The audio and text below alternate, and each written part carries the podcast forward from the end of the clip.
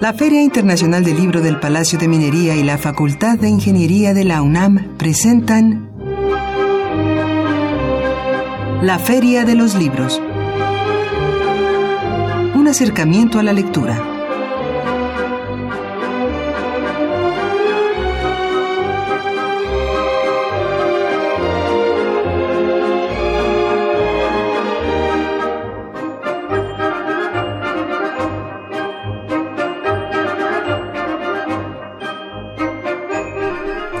Amigos, bienvenidos a una emisión más de la Feria de los Libros.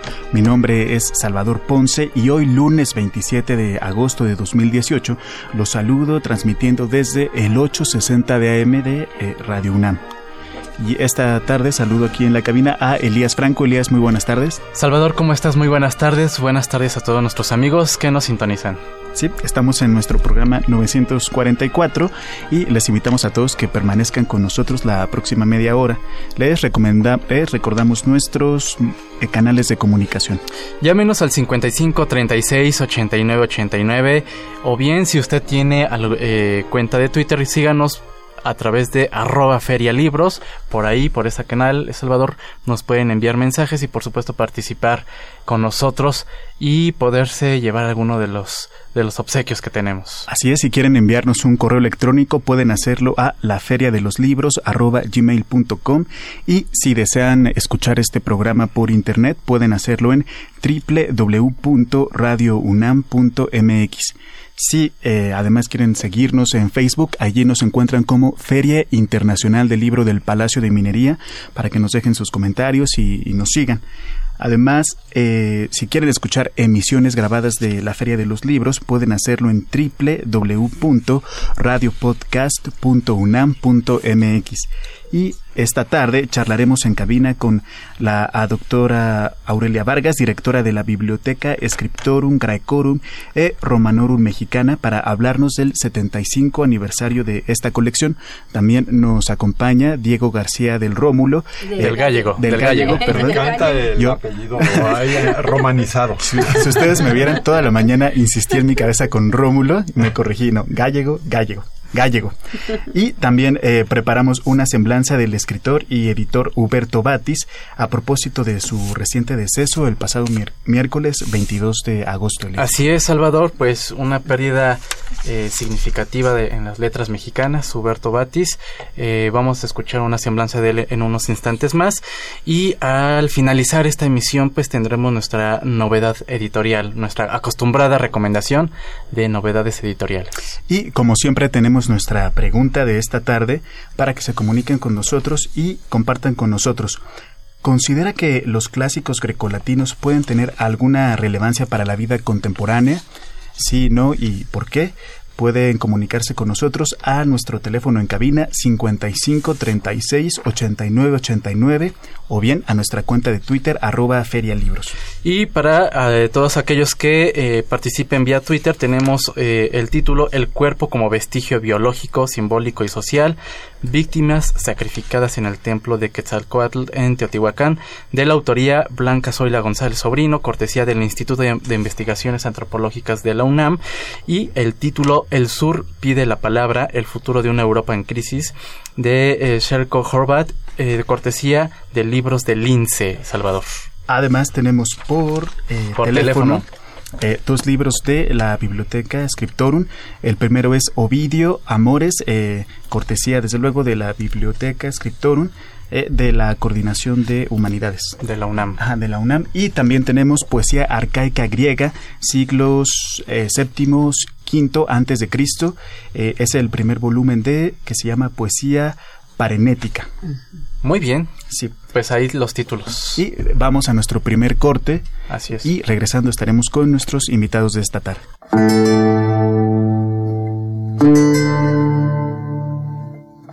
Huberto Batis.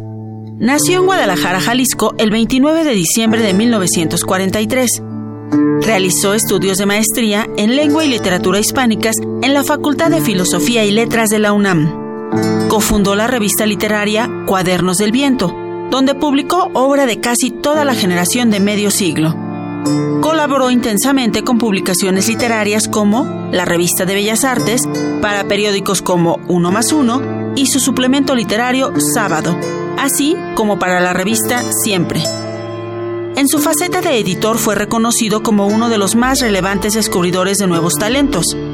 Marcó un estilo editorial por su inclinación hacia lo innovador y lo irreverente y se caracterizó por abrir foros de discusión prácticamente libres de censura. Trabajó en el campo de la investigación literaria en instituciones como el Colegio de México y el Centro de Estudios Literarios de la UNAM. Fue coordinador de los cuadernos de poesía y encargado del taller de ensayo de la Dirección de Literatura del Instituto Nacional de Bellas Artes. Fue catedrático en su alma mater durante 57 años. Murió el pasado 22 de agosto en la Ciudad de México a la edad de 83 años.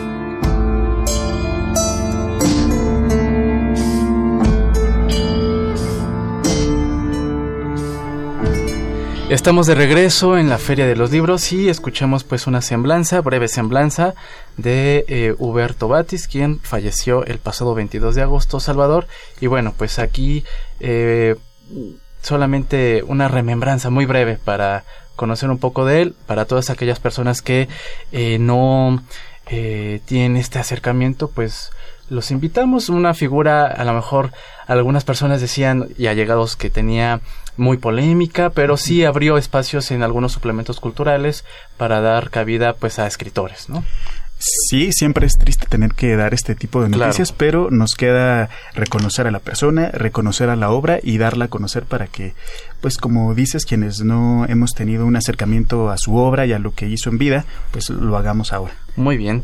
Y pues damos la bienvenida aquí en cabina de la Feria de los Libros a la doctora Aurelia Vargas, directora de la Biblioteca Scriptorum Graecorum et Romanum Mexicana, y al maestro Diego García del Gallego. Eh, muy buenas tardes. Bienvenidos. Muchas gracias por, por visitarnos y platicar sobre esta colección que cumple eh, 75 años ya, perteneciente a la UNAM, a la Coordinación de Humanidades de la UNAM. Eh, ¿Qué nos pueden decir de esta colección también para todas aquellas personas que digan a lo mejor de qué se trata, en qué consiste, por qué 75 años, qué, qué la ha llevado a perdurar tanto tiempo? Doctora, ¿por dónde podríamos comenzar? Muchas gracias. En primer lugar, muchas gracias por la invitación y eh, pues mm, realmente... creo que eh, las preguntas que hace son muy interesantes porque nos llevan a los orígenes mismos de la colección. Sí.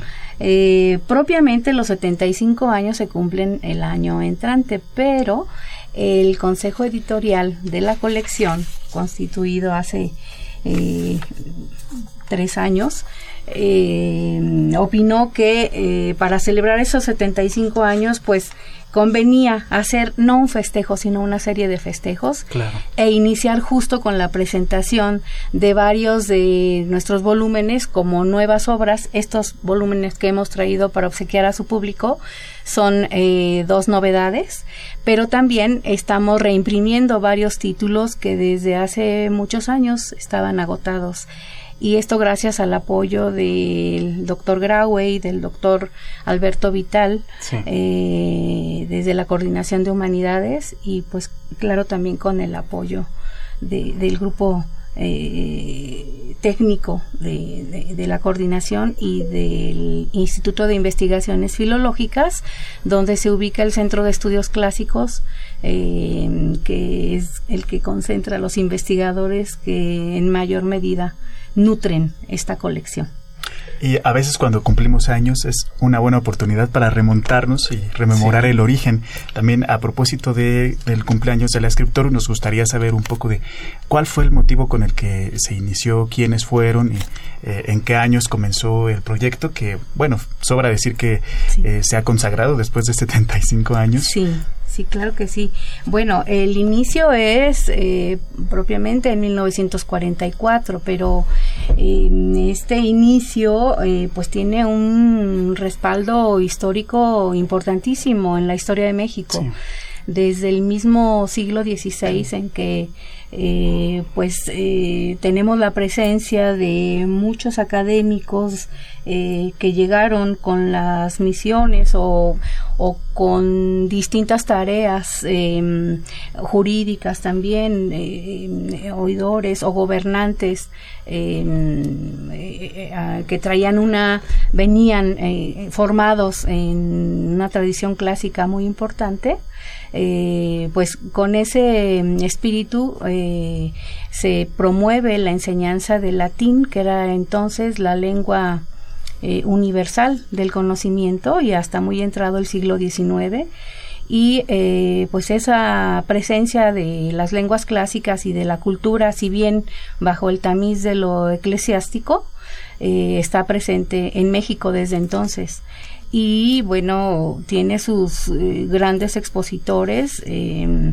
desde el propio siglo XVI, en que hay poesía escrita en esa lengua, em, las cátedras en la universidad esencialmente eran impartidas en esta lengua y la diversidad de, de, conocimiento que se impartía a partir de, desde 1551 en que se funda la universidad bueno, pues está ahí, ahí eh, presente, en, aunque desde luego no había la gama de disciplinas que ahora existen en nuestra UNAM, pues aquella Real Universidad de México fue el origen de esta y está presente la cultura clásica en México desde entonces. Y no tenemos suficiente tiempo para decir quizá todos los autores eh, y traductores además que hacen parte del catálogo, pero sí nos gustaría que nos mencionaran quizá algunos eh, de los que ustedes consideren más importantes, lo cual supongo que será difícil para, para ustedes, pero nos gustaría que nos dieran a conocer parte del catálogo y sus autores. bueno, podríamos empezar con los primeros títulos de la colección cuando en 1944, bueno, quiero hacer un pequeñísimo paréntesis, cinco años antes de la, del nacimiento de la Scriptorum en el Departamento de Humanidades de la Universidad, eh, comenzó con la primera colección que es la Biblioteca del Estudiante Universitario, que el próximo año también cumple 80 años. Ahí está, por ejemplo, Visión de los Vencidos de Miguel León Portilla. Cinco años después nace la Scriptorum y con títulos de Platón, Euclides, por ejemplo, para estudiantes de matemáticas, está Séneca con tratados morales, ¿no? con traducciones de, exiliados españoles ¿no? que venían saliendo de la guerra civil de España y que ellos encontraron en la UNAM, encontraron este lugar para sacar de estos títulos. Y bueno, a ver qué, qué más ha salido aquí. Homero, está la Iliada, la Odisea, traducidos por mexicanos, esos dos textos de Homero. Están las metamorfosis de, Ovidio, Aristóteles, hay varios títulos de, Aristóteles importantísimos, Cicerón, y estoy hablando como de esos que uno ve las editoriales comerciales y son los caballitos de batalla, pues están, están en el escritor. Luego también tenemos rarezas algunos autores más extraños como Claudio Rutilio Namaciano, ¿no? Este, que hasta ahora de, hecho es el más tardío de nuestros autores, ¿no? ya a finales del Imperio Romano casi. Y también es importante mencionar las figuras que fueron importantes para la biblioteca, para su fundación y para su desarrollo. Y ahora que mencionas de los traductores de Homero, vale la pena mencionar el caso de Alfonso Reyes, que tradujo por lo menos una parte de la Iliada, y además eh, Rubén Bonifaz Nuño, que fue muy relevante también para la eh, historia y la conformación del catálogo. Sí, por supuesto. Yo creo que eh, podemos decir, grosso modo, que la escritura ha tenido tres grandes fases. La primera es la fundacional, eh, a la que se ha referido Diego, con bueno, con su primer director, Agustín Yáñez, que es lo que tenemos registrado, y con los primeros traductores, pues un grupo de académicos que en torno a la idea de preservar la cultura humanística y pues el, el, núcleo de esto eh, son los clásicos griegos y latinos, eh, se congregaron para crear este proyecto. Y entre ellos pues está la figura de Agustín Millares Carlo, de los primeros traductores que ha mencionado, de los textos que ha mencionado Diego, Juan David García Vaca o José María Gallegos Rocaful ¿sí? Em, y esto hasta la década de los 60 en que Bonifaz Nuño toma la dirección de la colección. Eh, 20 años después eh, y le da un impulso formidable eh, él estuvo eh, eh, pendiente de, esta colección y de que hubiese frutos mucho más frecuentes al grado que constituyó siendo coordinador de humanidades un centro de traductores que poco después cuando se funda el Instituto de Investigaciones Filológicas idea impulsada también por él se constituye en centro de estudios clásicos y desde entonces, bueno, esa colección es nutrida por nuestro Centro de Estudios Clásicos. Y la última etapa, pues es la que estamos viviendo ahora, sí, tras el fallecimiento del doctor eh, Bonifaz, eh, hubo un periodo de, de, pues de recuento, de revaloración y el doctor Graue finalmente decidió nombrar a un nuevo director y ratificar a un consejo editorial que se había formado en el periodo anterior tras la muerte del doctor Bonifaz. en esa fase estamos y lo que estamos eh, procurando es mm, pues eh, eh, hacer una revisión profunda de, todos los títulos para saber qué se vuelve a publicar, qué se vuelve a traducir, y qué falta, que falta, muchísimo. A la fecha tenemos una producción de 152 títulos eh, diferentes, pero falta muchísimo para para mm, pues dar a conocer en la sociedad mexicana o en, en México y en el mundo de habla hispana eh, las obras de de, muchos otros, ¿no? De muchos otros autores clásicos. Amigos, esta tarde estamos platicando con la doctora Aurelia Vargas y eh, Diego García del Gallego a propósito de los 75 años de la escritora Ungoraikorun e Romanurul mexicana. Ahora vamos a una breve pausa musical y cuando regresemos nos gustaría todavía tratar de sacar una otra pregunta. Sí, sí, sí, sobre todo conocer qué es lo que eh, faltaría por publicar y me gustaría que compartieran nuestros invitados también parte de esta pregunta que formulamos a nuestro público. Eh, ¿Qué tan relevante es eh, los clásicos para nuestra vida contemporánea? Regresamos. You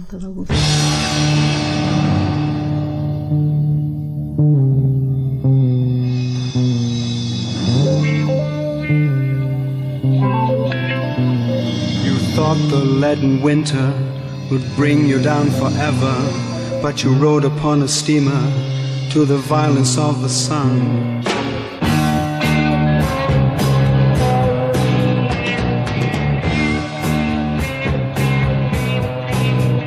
And the colors of the sea find your eyes with trembling mermaids, and you touch the distant beaches with tales of brave Ulysses. How his naked ears were tortured by the sirens sweetly singing, for the sparkling waves are calling you to kiss the white lace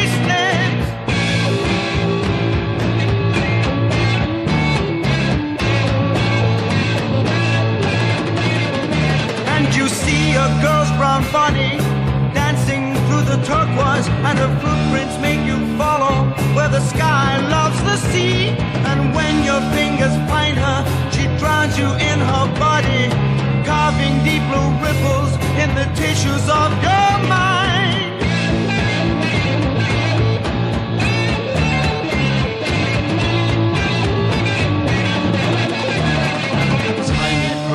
Fishes run laughing through your fingers, and you want to take her with you to the hard land of the winter.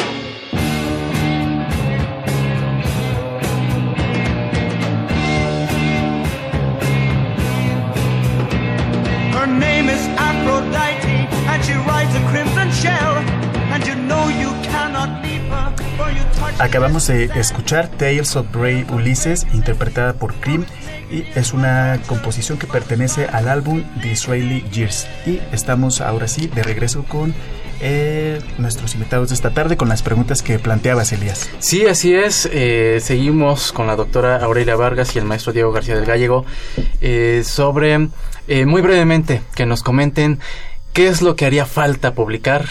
seguramente es de verdad amplísimo, pero nos gustaría que nos compartieran tal vez un adelanto y sobre todo eh, desde su punto de vista, qué tan relevante es eh, los clásicos grecolatinos para nuestra vida contemporánea. Y por supuesto Salvador amigos para que ustedes tomen nota sobre estas celebraciones de los 75 años qué es lo que tienen preparado para todos nosotros bueno qué falta falta ya lo dijiste muchísimo se podría ir pensando casi por rubros historia falta Tucídides la historia de la guerra del Peloponeso no este en plan en latín faltaría traducir completa la, la, historia de, Roma de, Tito Livio, las décadas, ¿no? Que solo se publicaron el tomo 1 y 2. Este, en filosofía, completar Platón, faltan varios diálogos por traducir. de Aristóteles faltan varias obras. La metafísica, importantísima. En pensando en Homero, en las historias de Homero, el otro día lo pasaban, preguntaban en la biblioteca Vasconcelos, ahora hablaremos por qué la biblioteca Vasconcelos. Las postoméricas de Quinto de, de Esmirna, donde ahí viene ya cómo se muere Aquiles, viene todo lo del caballo, este, no, que no, que no lo cuenta Homero. Entonces son muchísimos. Adelanto puedo decir que, que viene, que está en proceso la exhortación a la filosofía de Jámblico, filósofo neoplatónico, La vida de los doce Césares de Suetonio, eso es fabuloso chismes, la cosa más horrenda de los emperadores, ¿no? Las Azorias de Séneca el Viejo, acerca de los árboles, un tratado de sobre el cultivo de los árboles y qué clase de los árboles de Marco Columela. ¿no? Entonces, y bueno, viene otro, el Filebo de Platón, este, la Germania de Tácito, con eso se completaría toda la obra de Tácito dentro de la Scriptorum, y es un libro importantísimo, que este, por ahí circula algún libro que habla de, de, cómo la Germania influyó también al, al, al nacionalsocialismo, ¿no? El poema de Parménides en filosofía, ¿no? Aquí el, traductor nos cuenta que se lo está jugando y lo va a meter más como poesía, poesía arcaica, sería otro de estos tomos de poesía arcaica. Entonces, bueno, esos son adelanto y si quieren hablamos más bien de nuestros festejos. Claro, este, adelante. Sí, sí, claro. Pues eh, Sabemos que tienen algunas actividades en la biblioteca Vasconcelos. Sí, pero antes de eso y justo eh, por lo que ha comentado Diego, yo quiero mencionar algo muy importante que dentro de estos eh, 20 títulos que están en proceso, eh, algunos ya en proceso editorial, o sea, ya eh, formándose como libros, por parte de nuestros técnicos, otros todavía en manos de los traductores. Eh, hay eh, eh, como colaboradores una serie de jóvenes ah, formados en filología clásica que han sido invitados eh, pues a traducir determinadas obras que hacen falta no entonces eso realmente para nosotros es muy importante porque ahí viene junto con todo esto una nueva generación de traductores para el Scriptorum y eso pues la verdad es que es motivo de mucho de, de, mucho gusto. ¿no? Eh, seguir contando con la colaboración de los veteranos que han nutrido en las últimas cuatro décadas la colección, como Julio Pimentel, como el propio Rubén Bonifaz, como Germán Viveros, eh, Bulmaro Reyes, que fue director junto con el doctor eh, Bonifaz, eh, Pedro Tapia, en fin, con todos ellos viene una eh, nueva, un nuevo grupo de colaboradores. Eso me parece eh, fundamental decirlo. Y pasando al programa de los 70 de las celebraciones de los 75 años, hemos iniciado con eh, la, una serie de presentaciones de los nuevos volúmenes y de las reimpresiones en la Biblioteca Vasconcelos los viernes. Muy bien. Eh, en la página de la Coordinación de Humanidades o del Instituto de Investigaciones Filológicas se encuentran ahí el programa completo y también en, el, en la Vasconcelos. Por cierto, que ahí se tienen grabadas las presentaciones eh, que desde el 27 de julio se están dando eh, y la que viene ahora, todo esto termina el 30 de el 30 de noviembre, o sea que todavía falta. Claro, eh, todo lo que resta del año La próxima es este viernes, 31 de agosto, em, estarán la doctora Lourdes Rojas Álvarez eh, y su invitado Gabriel Sánchez Barragán para presentar las pastorales de Daphne y Cloa en un diálogo eh, pues muy cercano al público que suele acudir a la a la Vasconcelos, ¿no? Así de amplio. Entonces, y, enseguida, el siguiente viernes, viene Omar Álvarez, que presentará la reimpresión de los pensamientos de Marco Aurelio. Eh, poco después, en Virgilio y la Eneida, el 28 de septiembre, será presentado por Carlos Mariscal de Gante. El 5 de octubre, Bulmaro Reyes, Retórica de las Metamorfosis de Ovidio. Eh, es decir, él ha reeditado la traducción de Rubén Bonifaz en una nueva composición. El 19 de octubre eh, es un, son dos diálogos acerca de la amistad y de la vejez de Cicerón, presentado por Marta Irigoyen, y es muy probable que también nos acompañe el doctor Pimentel. En fin, y dos o tres más eh, mm, colaboradores hasta el 30 de junio.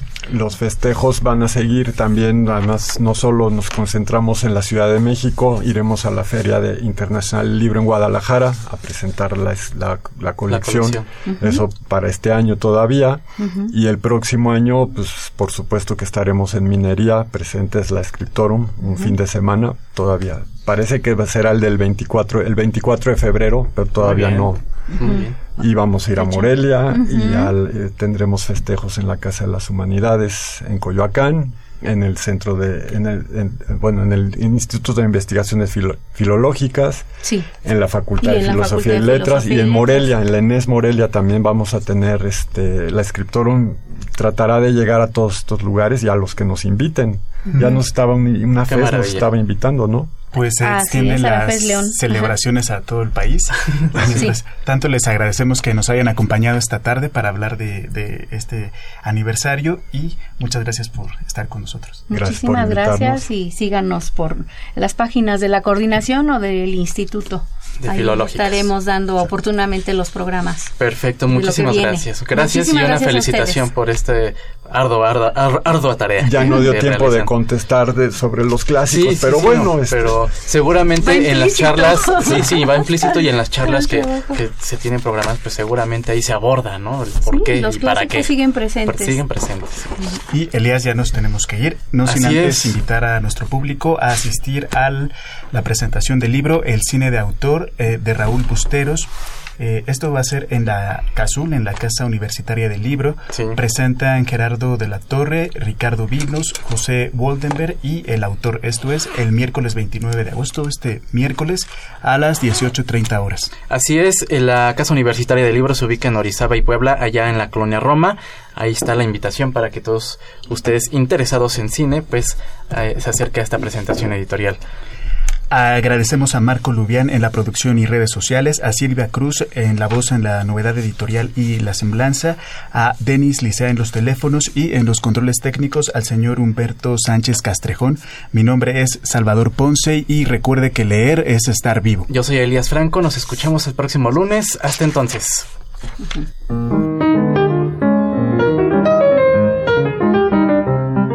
Notas de pie de página.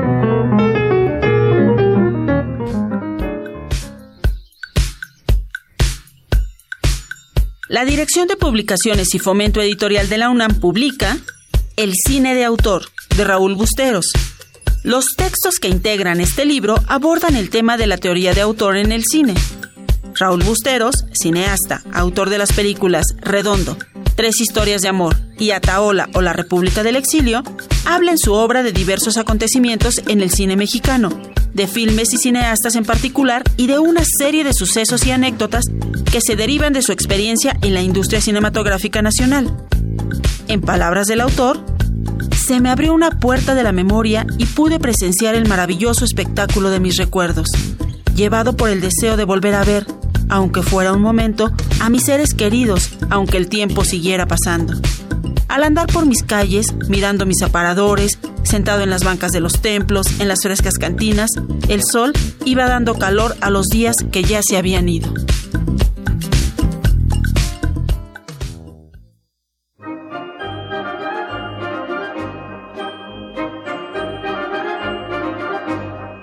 La Feria de los Libros un programa de la Feria Internacional del Libro del Palacio de Minería que organiza la Facultad de Ingeniería en coproducción con Radio UNAM. Idea original Fernando Macotela.